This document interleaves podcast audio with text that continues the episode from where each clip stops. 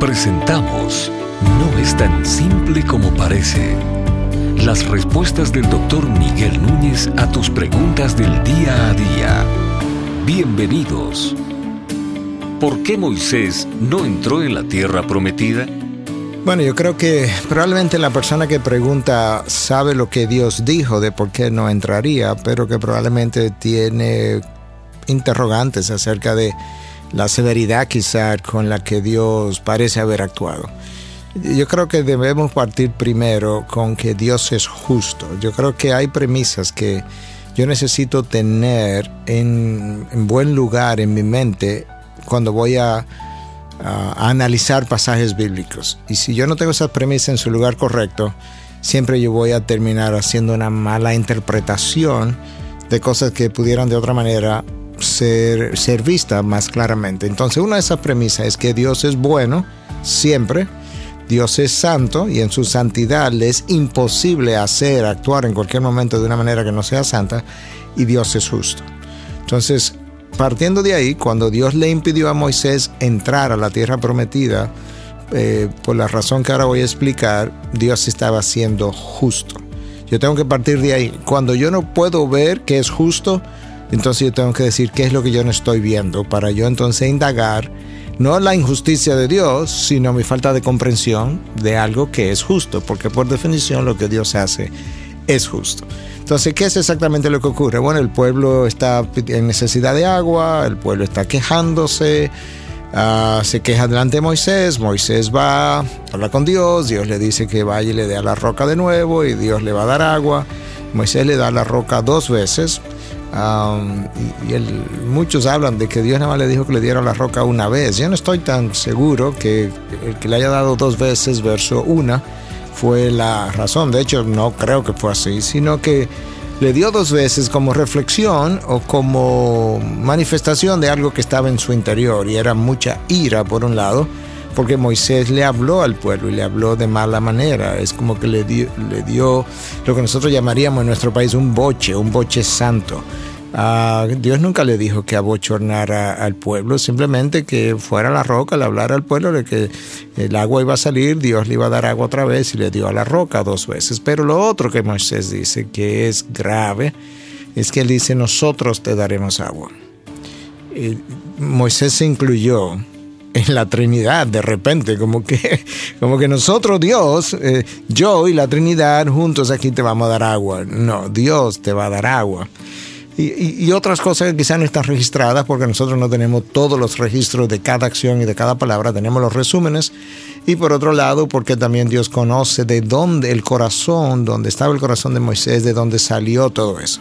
Pero ah, también tenemos que hacer la salvedad de que el hecho de que nosotros hoy en día digamos, wow, pero hasta Moisés puede pecar de esa manera. No, no, tú y yo hubiésemos eso hecho a los seis meses probablemente, porque la paciencia que Moisés tuvo por 40 años de lidiar con un pueblo de dura serviz, y obviamente esto no ocurrió al final de los 40 años, ocurrió antes, porque él siguió liderando al pueblo por años después que Dios le anunció que no entrarían. Esto no fue el final de la travesía.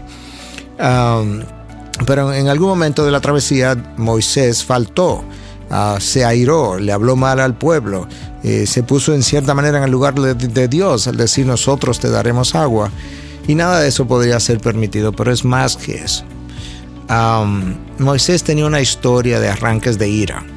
Moisés había matado a un egipcio cuando vivía en Egipto como príncipe. Y eso fue muchos años atrás, porque él vivió 40 años en Egipto y ahora tenía años viviendo en el desierto. De manera que ese es como su primer arranque de ira que tú y yo podemos ver. El segundo arranque de ira que tú y yo podemos ver en la palabra es cuando Moisés bajó de estar con Dios por 40 días y toma las dos tablas de, los 10 mandamientos que Dios escribió con su dedo, dice el texto, independientemente de cómo Dios hizo eso, pero como que le da un toque personal a cómo Dios escribió estas tablas. Y Moisés la rompió. la obra de Dios, Él le dio un estrellón ah, de ira porque vio al pueblo adorando de una manera idolátrica. Y ciertamente eso es como indignante. Yo no voy a decir que no, quizá tú y hubiésemos hecho diez veces peor. Pero Él hizo eso. Y ahora entonces, años después, Moisés tiene otro arranque de ira. Pero lo que ocurre es Si Moisés hace ese arranque de ira solo entre él y Dios, probablemente la historia hubiese sido diferente. Escucha lo que Dios dice.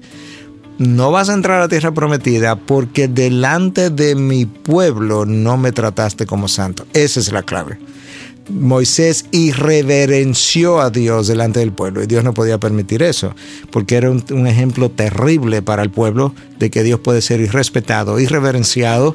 Ah, nadie iba a tener temor reverente por nuestro Dios y a Dios le importa mucho la imagen que tú y yo le damos de Él al pueblo delante del cual tú y yo estamos, porque nuestro ejemplo es tomado por el pueblo, Ah, como un modelo a seguir, algo a copiar, a imitar. Y cuando nosotros somos líderes, el pueblo puede decir, ah, bueno, pues mira, si Miguel trata a Dios así, yo también lo puedo hacer. Eso no es tan grave como uno piensa. Y entonces por eso Dios no dejó que Moisés entrara a tierra prometida, dejando un escarmiento delante de su pueblo de cómo él necesita ser tratado. Fíjate que era más eso que otra cosa, que cuando Cristo sube al monte de la transfiguración, ahí bajan dos personajes a, consolarlo, a fortalecerlo. Uno de ellos fue Moisés y el otro de, fue Elías. De manera que en un sentido Dios no descartó a Moisés para siempre. Lo que Dios hace es descartar a Moisés como el líder que podía seguir hacia adelante con el pueblo para que ese pueblo que lo vio y reverenciara a Dios aprendiera que eso no se puede hacer. Y esa es la historia. No es tan simple como parece. Es una producción de Ministerios Integridad y Sabiduría. Para más información, visita nuestra página de internet integridadysabiduría.org. Gracias por tu gentil atención y será hasta la próxima.